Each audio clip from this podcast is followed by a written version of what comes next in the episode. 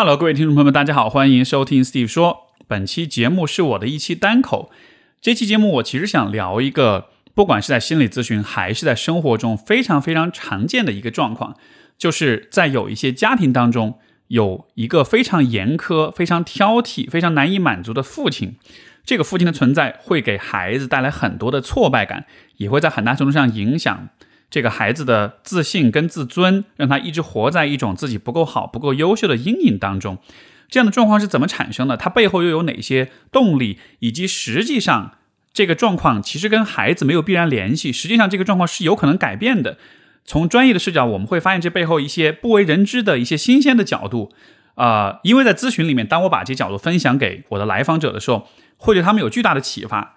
然后又加上这样的场景，在很多的家庭当中都会反复的出现，所以我想，那我干脆不如把整个这一套的啊理解的逻辑跟分析跟解决问题的过程全部都分享出来，这样子的话，能够让更多的人从这样一个思考当中受益。所以这是我今天想要去做的事情。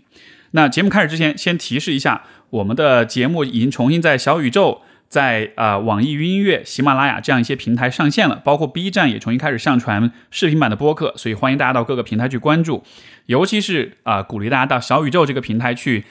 订阅我的节目，这对我会非常有帮助。以及如果听了我的节目，你觉得对你有启发、有帮助，也欢迎你通过小宇宙的赞赏功能向我打赏，以这样的方式来告诉我我的节目对你到底有多大的帮助，这对我来说也会是非常大的一种鼓励。所以非常感谢大家。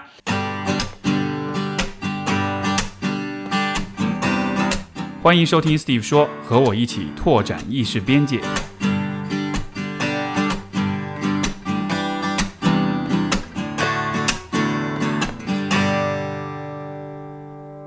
所以说，拥有一个严苛的、挑剔的、难以满足的父亲，可能对于每一个孩子来说，都是一种成长经历当中的噩梦。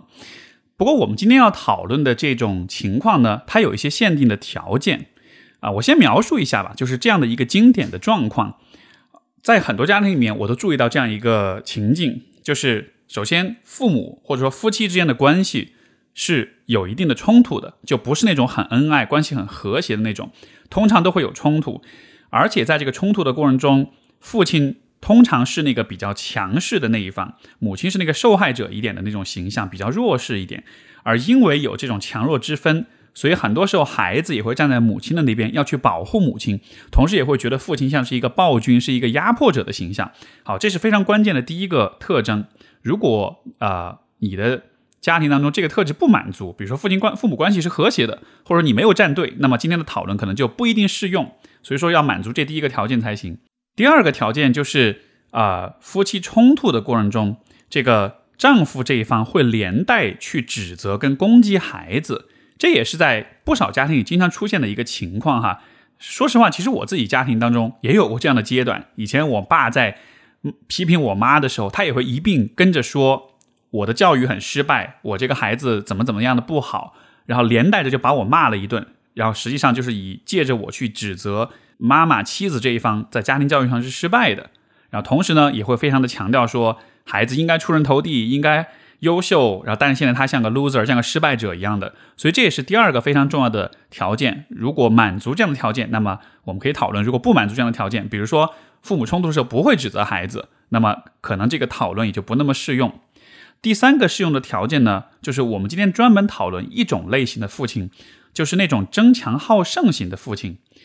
为什么只讨论这一种类型的父亲呢？其实是因为。如果一个父亲不是争强好胜的，如果是比较平庸、比较佛系的，或者说他本身并没有什么成就的话，这样的人在批判孩子的时候，他对孩子的自信和自我价值感的杀伤力相对会比较少。因为如果你本身很出色，如果这个父亲本身很优秀、很有成就，那么当他在说孩子不好的时候，这个事儿就很容易往心里去，因为就比较有说服力，对吧？但如果父亲本身挺普通的，那么一种可能性是这样的父亲。可能通常不会通过批判的方式，就是来去表达对孩子的不满，因为他自己也知道自己没什么成就。另外一种可能性就是有一些这种生活中其实不怎么样，甚至可能是有点失败者的父亲，这样的父亲他通常会用其他的形式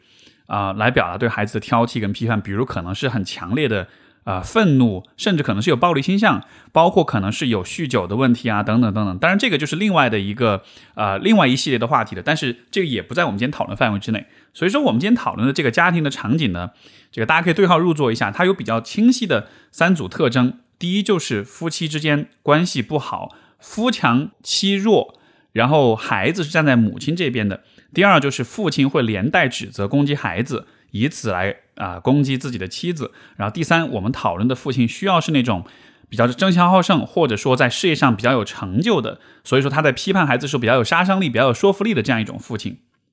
好，那么设定好了这样一个案例的场景哈，呃，我不知道有多少人感觉到躺枪哈，如果你觉得躺枪，如果你觉得你家里也是这样的，你可以评论区扣一哈，就告诉我一下。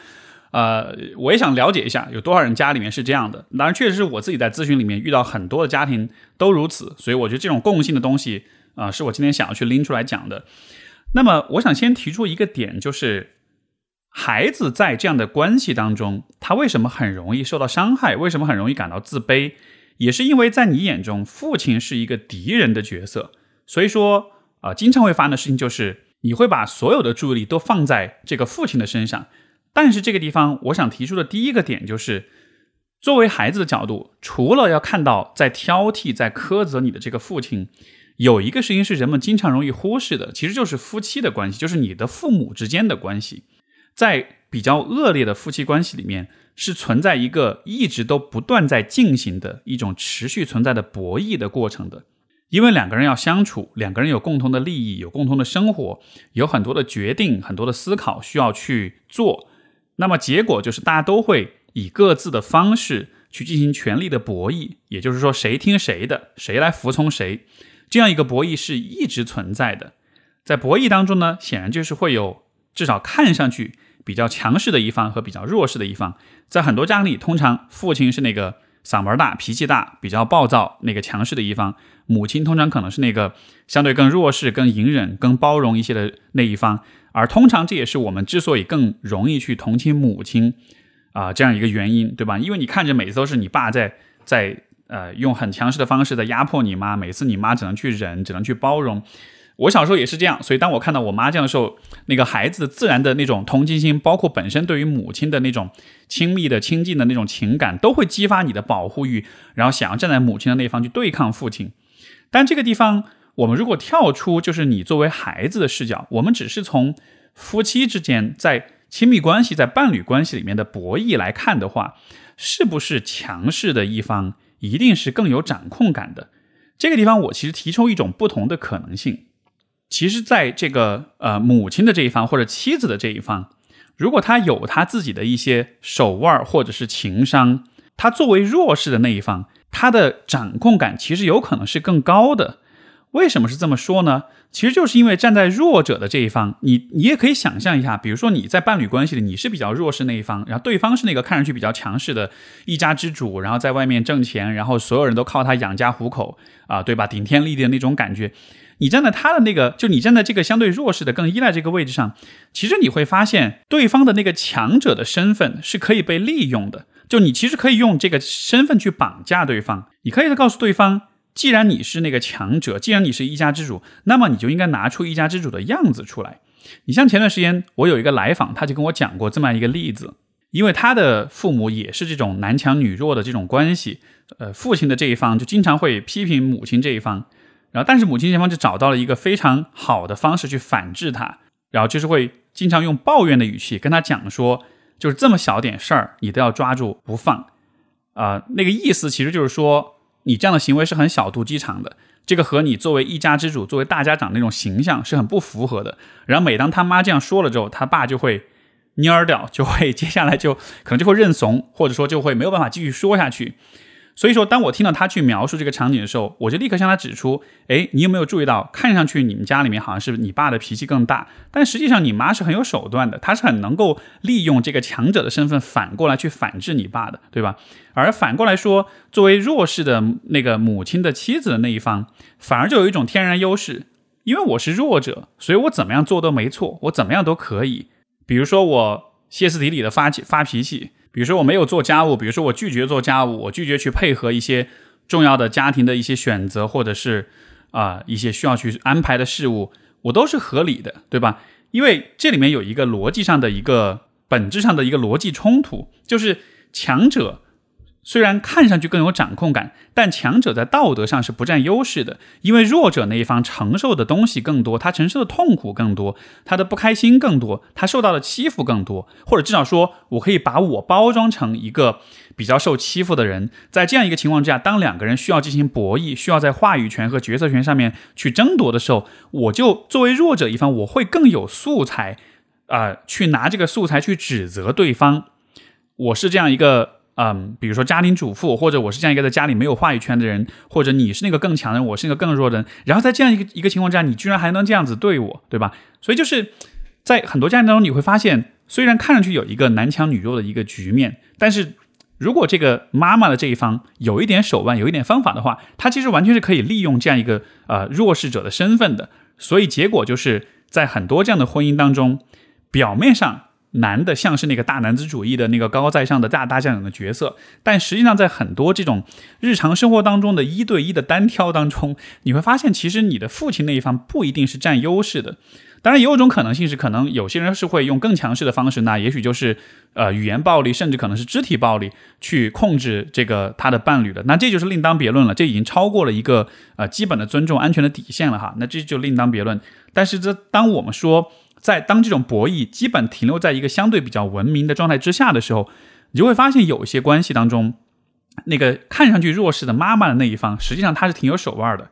好，那这个也是啊，对于夫妻关系之间的博弈的一种思考。我讲这点，就是因为想让你看见，在你的自卑之外，其实存在这样一个博弈。你在小的时候，你可能不一定想到这一点，但是在今天，我们作为成年人去回顾。这个家庭关系的进程的时候，去注意到、去理解这个博弈非常非常的重要。为什么这么说呢？其实就是因为，如果在你的家庭关系里，这种博弈存在，而且我的这种推测成立，就是强势的父亲并不占优的话，那么就可以解释接下来的一个问题，就是父亲在跟啊母亲冲突的时候，为什么要连带指责孩子？你就会知道，这其实是因为指责孩子是为了给自己。增加夫妻博弈当中的筹码，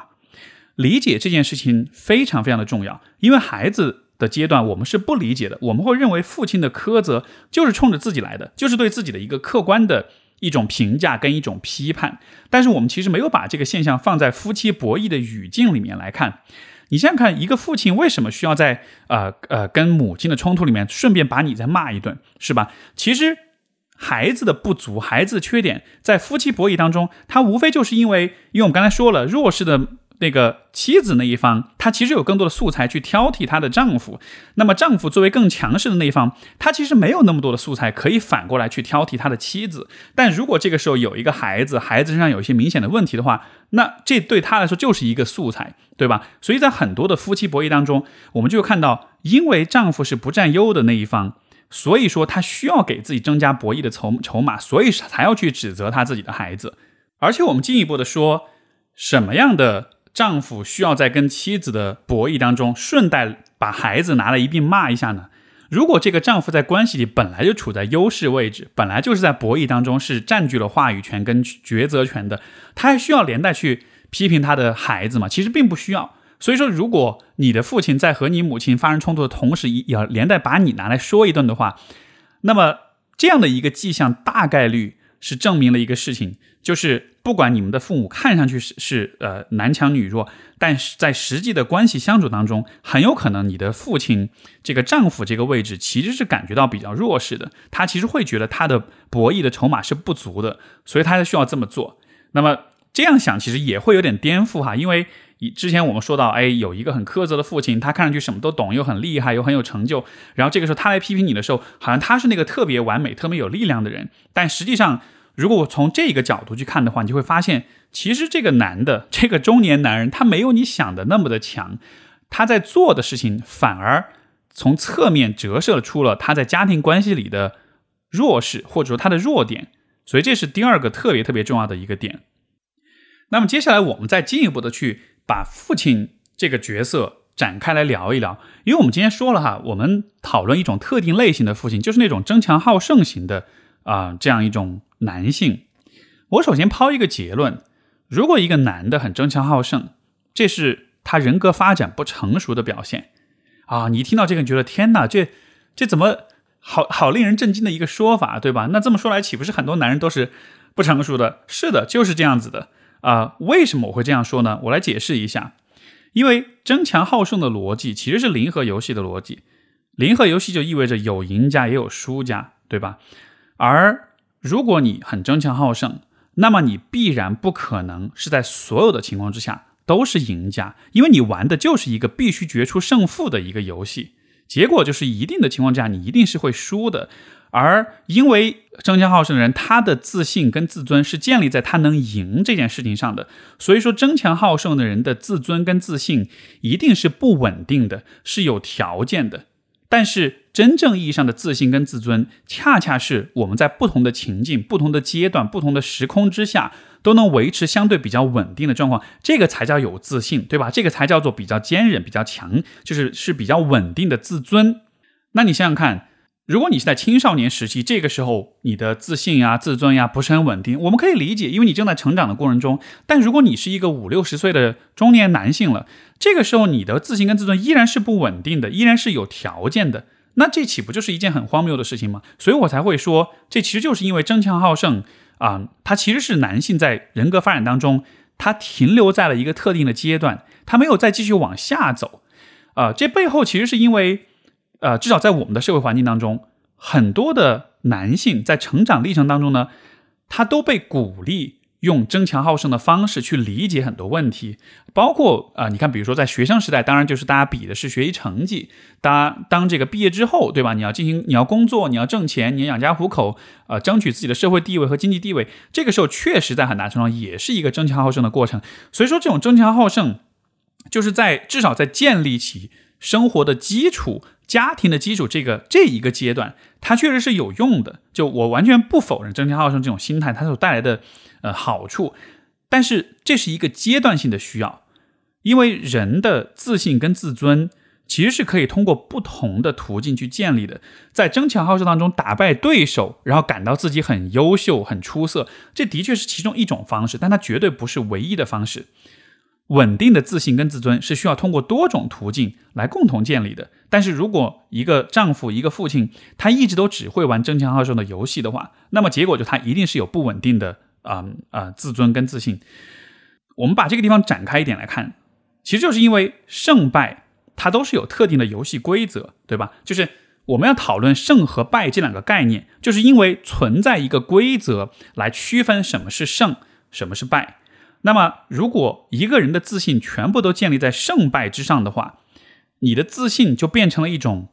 情境性的自信，就是 situational 的，它是分情况的自信。在某些情况之下，你是自信的，或者换句话说，你的自信的证据就变成了一种有选择性的证据。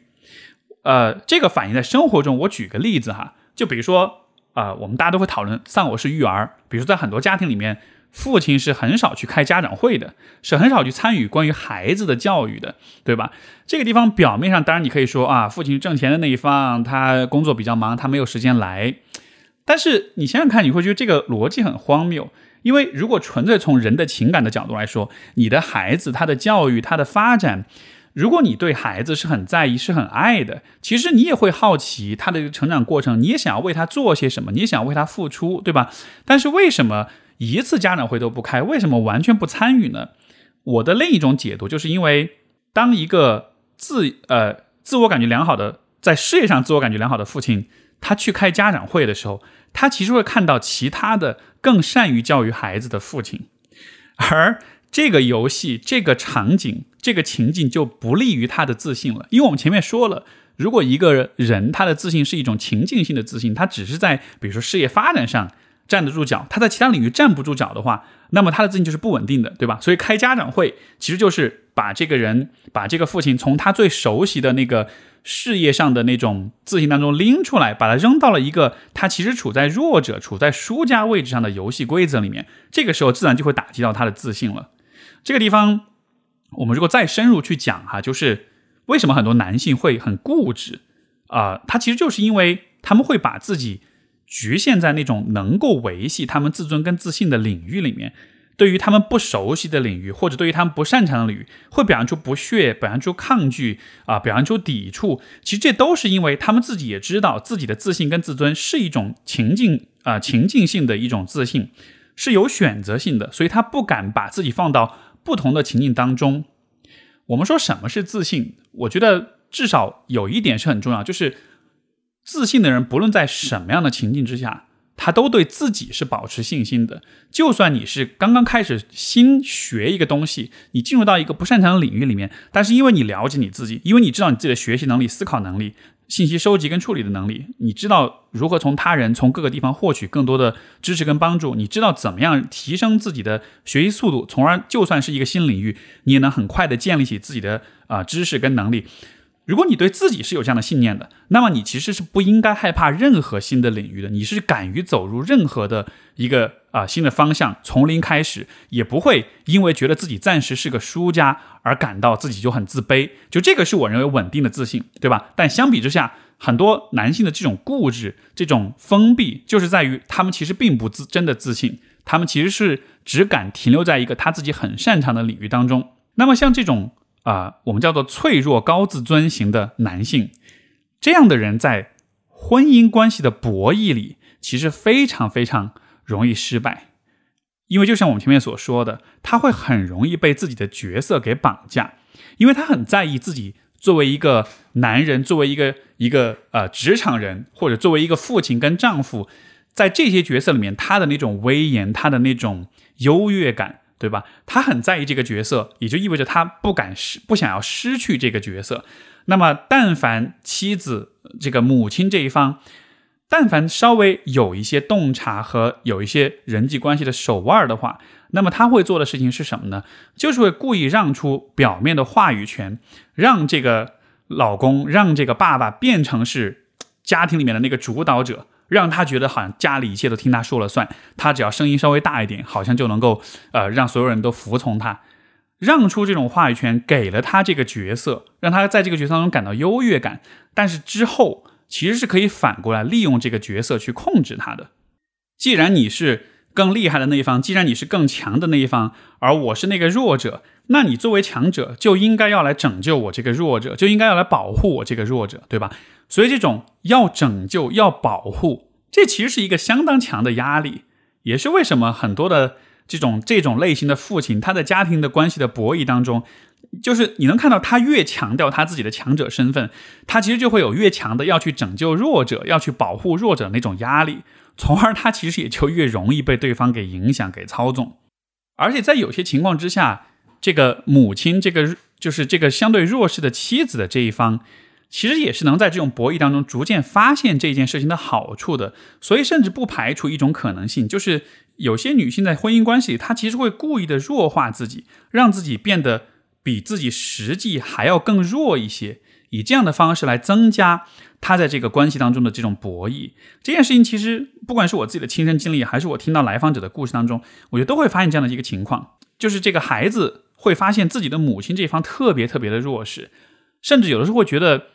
有一种不可思议的一种感觉，就觉得为什么他会这么的弱，甚至有点这种怒其不争的这种情绪啊，就觉得作为母亲这方为什么不能更好的维护自己，不能保护自己？可能就是因为你是站在孩子的角度，你从很单纯的角度看见，觉得自己的母亲吃亏了，你想让她不吃亏，你想让她保护自己，但是你没有看到的是，父母之间是在玩一个更为复杂、更为精妙的一个博弈的游戏，所以这种弱势可能是一种策略性的弱势，而并不是。你的母亲，你的妈妈这个人，她本身是一个啊没有脊梁骨的一个软蛋，所以这个我觉得也特别重要。因为很多啊站在子女的角度，很多人不理解这一点，所以他们反而会为自己的母亲不能不维护自己而感到非常的痛苦，非常的挫败，包括由此也会影响到，就是他自己在面对这种强弱关系的时候，他自己也会像是无意识的去模仿，比如说自己的恋爱关系里也会变得很弱势，但是他可能只是模仿到了一个形，他没有把那个意给模仿到。那么这就是对整个这样的家庭关系的一种分析。你可以看到，就是在我们很直观、很感性的这种感知之下，是存在另外的一些暗流涌动的层面的，对吧？那么当看到这样一些层面之后，我们接下来当然就要讨论的一个问题，就是我们能做些什么，我们能怎么改善？因为今天这个讨论的最核心的点呢，还是希望帮助那些因为这种父亲的严苛跟挑剔而倍感自卑的人，从这个挑剔跟严苛跟否定当中能够走出来，从而自己能变得更自信一些。所以我前面的分析其实是帮助你去消解了这种啊这种挑剔跟否定。那么接下来我们讨论就是这样的关系有可能改善吗？或者说，就算你恨你的父亲，已经到了你根本不想要去改善和他的关系的这个情况之下，就算是这样的，但是作为一种自救，我觉得你依然可以试着跳出你自己的那个自卑，对吧？那么要跳出这个自卑的话，我觉得就依然有些事情是可以去做的，是什么呢？其实就是让你的父亲停止批判你。你会觉得说，真的有可能吗？我爸好像从来都是这样一个很挑剔、很苛刻的人，他真的会停下、停止对我的批判吗？确实是有可能的，前提当然就是你有从上面我所分析的这个角度重新理解你的父亲他的那种批判到底是意味着什么，对吧？他的动力到底是什么？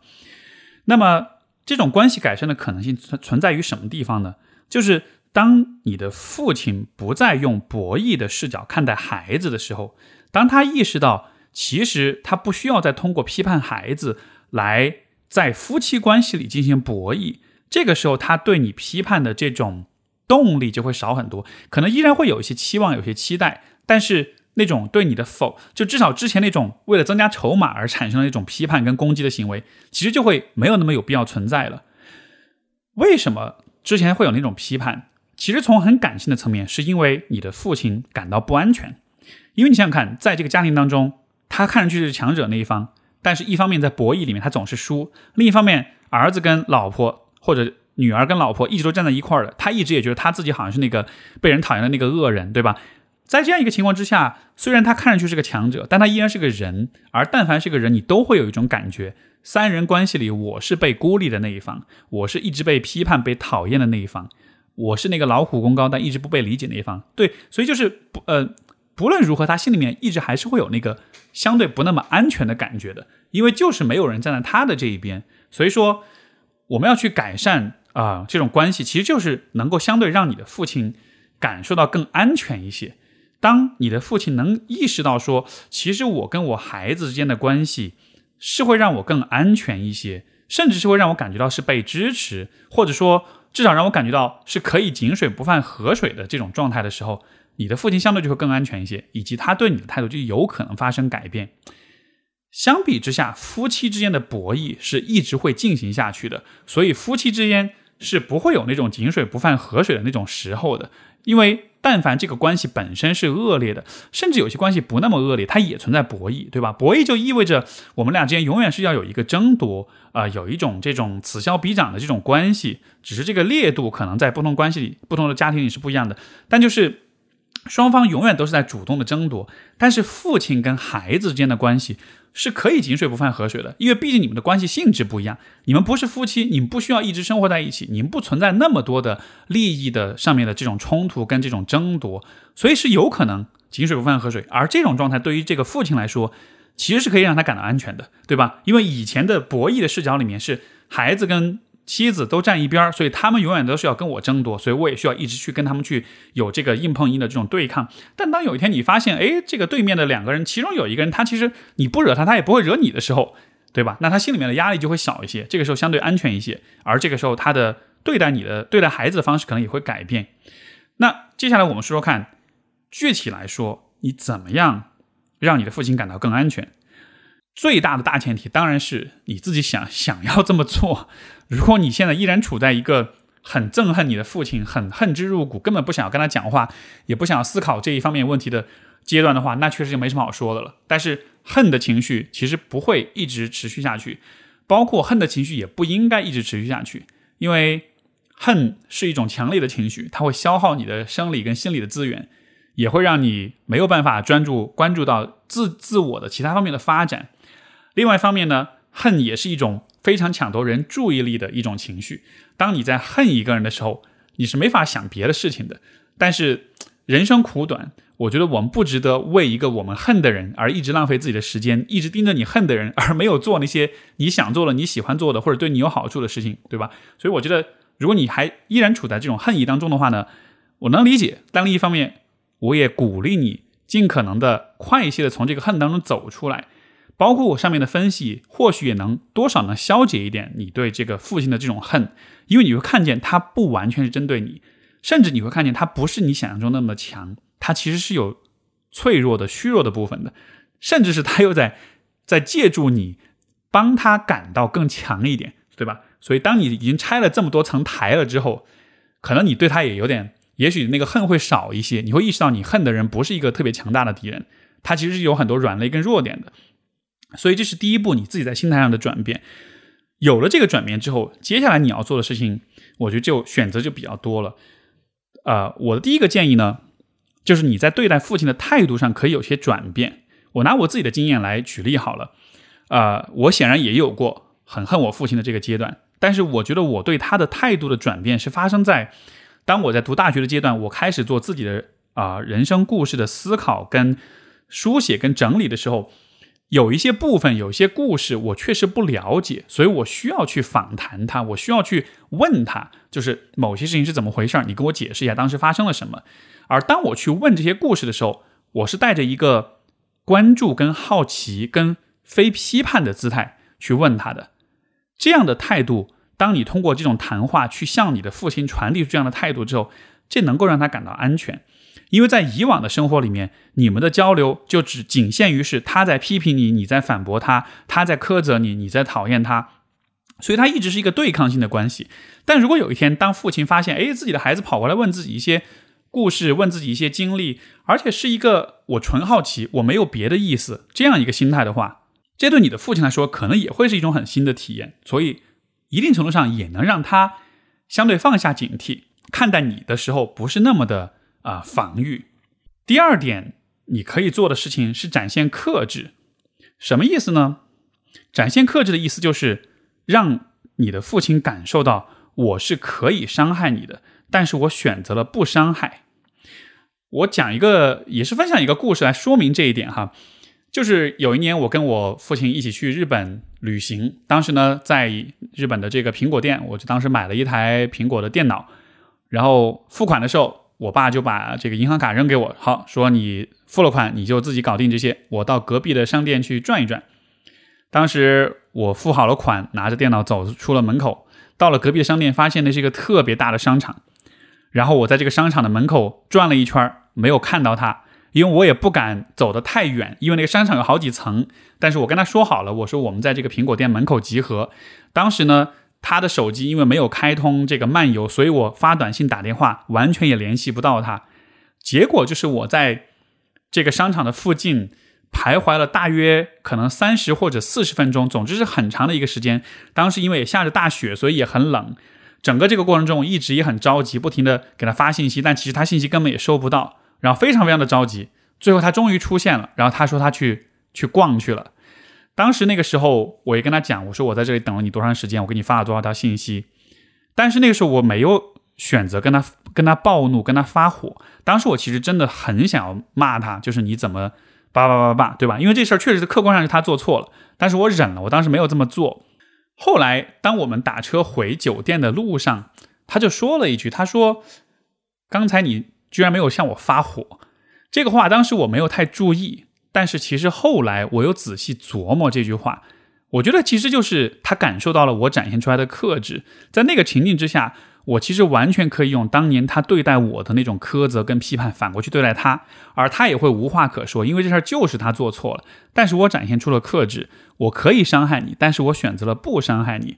所以当他看到这一点的时候，我觉得那件事情多少是有点改变他对我们关系的一个看法。当然，也许呃，这个我爸也在听这个节目哈。如果我这个说的对不对，也许你也可以在评论区里面确认一下，当时是不是这个感觉。不过，能展现出克制的话呢，有一个重要的前提，还是你要先敢于去伤害他。我觉得有很多的子女，当你面对一个很强势又优秀又在不断指责你的父亲的时候，可能现在气势上就先输了，你就先觉得你是绝对的弱者，你没有办法伤害他，你没有办法让他感到难受或者痛苦，但是你可以。因为你是一个人，你有攻击性，而且你是他的孩子。就拿之前的那个很著名的一句话来说，你是他的软肋，对吧？所以无论如何，你是有可能伤害到他的。包括呃，因为他对你的所有的苛责，他自己都了解那是什么样一个感觉。当他有一天变成了接收这些苛责的那一方的时候，他一定也会痛苦。所以说，这种呃，在心态上，我觉得可能确实也要有这么一个转换，就是你真的要在心态上，你要敢于去伤害他，而且要让他意识到我是可以伤害你，我是敢于伤害你的。但是在这个时候，如果你展现出克制，那么这对他来说，其实反而是一种确认，就是我们之间有可能井水不犯河水，我们都能够伤害彼此，但是在达成共识的情况之下，我们都是可以克制自己的。我觉得这也是一个从心态上来说很重要的一种展现。然后还有一点你可以去做的，其实就是跳出父母的那种博弈当中的那种站队的心态。呃，我还是拿我自己的。故事来举例好了，我在成年之后，包括我在毕业之后，开当我开始以一个咨询师的身份开始工作的这个阶段，每一年春节回家，我其实都会去，呃，相当于是拉着我爸妈去做一些座谈会，呃，聊一聊他们的关系，聊一聊发生的一些事情。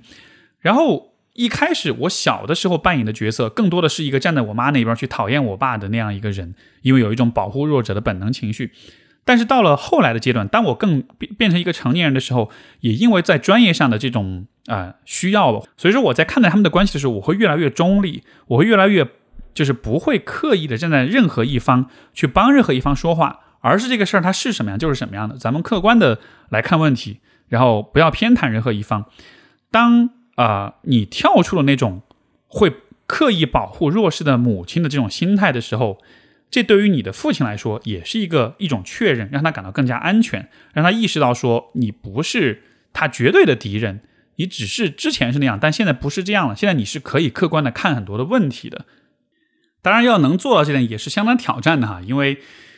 我我们在成长过程中看了很多很多的父母的冲突，所以每一次他们冲突的时候，你自然都会有些情绪反应，不管是保护你的母亲也好，还是反击你的父亲也好，就这样的一种情绪可能一直都会存在。但是呢，这可能也是我们自己需要去修炼的部分，就是能够跳脱出这种强弱势的这种比较，然后能够相对来说比较客观的站在一个旁人的角度去协调他们的关系，啊，去构建、去组织起一种更有效的沟通，把家庭关系的沟通看作是一切问题解决的终极方向，而不是一种持续的斗争跟对抗，因为那确实不会有任何好的结果。当你展现出这样一种心态，并且在和父母关系的这种啊互动当中，能够展现这样的一种客观跟公允的时候，其实你的父亲在面对你的时候，他心里面也会相对来说会安全那么一点点。这些点听起来很复杂，但其实，在生活的实验当中，如果你不知道怎么做的话，我觉得最最最简单的事情就是花些时间跟你的父亲在一块儿，尤其是如果你们之间关系比较恶劣，然后比较难聊天。但是如果因为某一个偶然的机会，你们能够就是坐在一起说说话，就不是以那种大家都习惯了的那种你骂我，我反抗你的那种姿态，而就是普通的两个人之间的说话这样一个状态的话。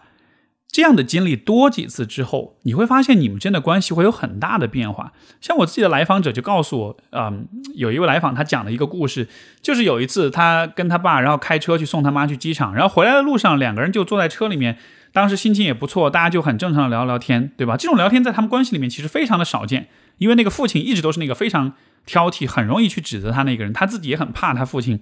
但是有了那样一次对话之后。后来就会发现，哎，他爸好像就变了，就没有那么苛责他，两个人关系就缓和了很多。这样的经验，其实比如说在我自己的家庭关系里，也会有这样非常非常明显的一个感觉啊。我的方式呢是，以前这个刚开始工作那几年，那时候我爸就会想要让我和他一起出去旅行。我估计，当然他肯定也有那种想要跟我修复关系的那种愿望哈，因为之前可能我们的对立还是比较强。当时我想着，行，既然都是你出钱，那我就去呗。所以我本来是带着一个捡便宜的心态去。但是在这个过程中，确实是两个人就有有些时候有了一些机会坐下来，我们只是两个成年人之间的这种交流跟对话。我觉得这样的对话确实是开启了一种新的局面，它让我们的关系跳脱出了呃夫妻的博弈，跳脱出了父子之间的博弈，而变成了一种更为关系的、呃更为安全的一种状态。而一旦当父亲、当丈夫这个角色相对那么安安全一些了的话，他可能也不会。啊，只通过跟妻子的博弈去获得安全感，因为之前我们说了，夫妻关系之间存在这个博弈，为什么我们要去博弈？其实就是因为我感到不安全，我觉得我要在婚姻关系、家庭关系的呃很多事情上要能够控制、能够掌控，对吧？为什么那么在意掌控呢？那还不就是因为心里面感到不安，感到缺乏掌控感，所以我才要去控制别人。如果比如说你的父亲本身心里面就是一个很有安全感的人，他可能也不会有那么强的冲突，他也不需要那么强的去博弈，他更不会这个通过去批判孩子来给自己增加这种博弈的筹码。所以就还是说。这种挑剔、跟苛刻、跟批判，同时又争强好胜的父亲，他内深处其实还是脆弱跟恐惧的。所以说，我们做的事情的整体的思路就是去减少这种恐惧，通过增加你和他关系里的确定感这样一种方式来实现。那么你可能会说，我我我我也没有兴趣跟我父亲修复关系，我已经够讨厌他的，我并不在乎他，对吧？这个问题当然是两面的。我觉得还是从情感上来说，我完全能理解这样的一种。啊，非常强的失望，包括你可能也很受伤，也经历过很多很不好的事情，所以说到这种事情，你可能会咬牙切齿，你可能会觉得我一辈子永远都不要怎么样怎么样啊，我可以理解。不过另一个方面，我们还是更长远一点来看，你可以一辈子敌对敌跟他敌对，一辈子把他当做敌人，但是他的这个人的回忆会一直停留在你的脑海里面，你可能会没有办法忘掉这个人，你可能只是说不会经常想起，但他的这个回忆一直都在。而在这个回忆当中，如果他的形象依然是一个压迫者的身份的话，那么这段抹不掉的回忆，他永远都会带来不适的感觉。所以我个人是认为，不管你跟你的父亲之间有过怎么样的过节，就算你完全不在乎他，但是为了让你自己好受一些，你都应该去做一些事情，去至少去重新调整你的父亲在你的回忆当中是一个什么样的角色。所以你看，像我们今天对于整个父亲角色的这种分析，这种。啊，剖析其实就是在做这样一件事儿，让你重去重构回忆中的那个小时候的父亲，他到底是一个什么样的人，他到底是什么样一个状态。所以这是一方面，另一方面，这件事情还有一个价值，就是在于啊，不论你怎么去反抗他，怎么去讨厌他，去恨他，但只要他对你的指责你是会往心里去的，那么你的自卑、你的自我否定就会一直存在。尤其是对于那种父亲本身比较。有比较有成就，在某些方面比较成功，比如比较有钱呀，比较对吧？这个事业发展比较好，他有炫耀的东西，他有这种炫耀的资本的话，这种时候他对你的否定跟批判，你无论如何都是会往心里去的，因为那确实是一个来自强者的俯视，对吧？在这样一个情况之下，你要打破你自己的自我否定跟自卑，就非常非常的难。所以我的思路其实是把他的父亲的那种批判跟否定重新解构，重新解读为是一种。啊，夫妻关系当中的一种博弈的需要，而不是对你的一种客观评价。通过这样的一种消解，啊，我觉得能够在一定程度上帮助你去放下一些对自己的否定，放下这些否定，然后你再去想办法用你自己客观的角度去看待这一切。再加上，如果你确实能够，比如说像我所分享的那样，就是如果你真的能够成功的去改善你跟你父亲的关系的话。这本身也会带来很大的成就感，这本身也会让你对于自己的自我、对于自己的身份有一种非常强的确认。因为啊，一个难以满足的父亲，可能是我们这一生中最最令我们感到困扰跟害怕的啊几个事物之一了。如果你能通过一些时间的工作跟尝试去化解这个部分，让它不再困扰你的话，这本身也是对你自己的能力。跟自信的一种非常强的确认，至少我在完成这件事的时候，我对自己还是有很强的那种确认的。我会看见说，我打败了一个，不是打败了我父亲，而是打败了我曾经对这段关系、对他这个人的那些可怕的想象。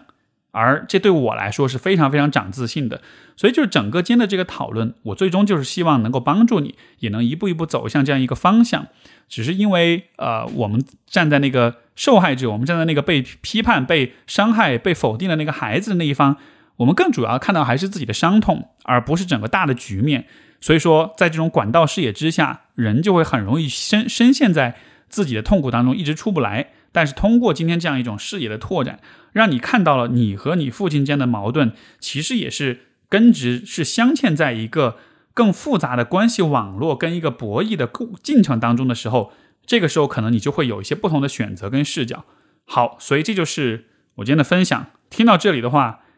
你有什么感想？你有没有觉得中枪？或者你有没有一些灵感？或者说你有没有其实已经做过一些类似的事情？它的效果又怎么样？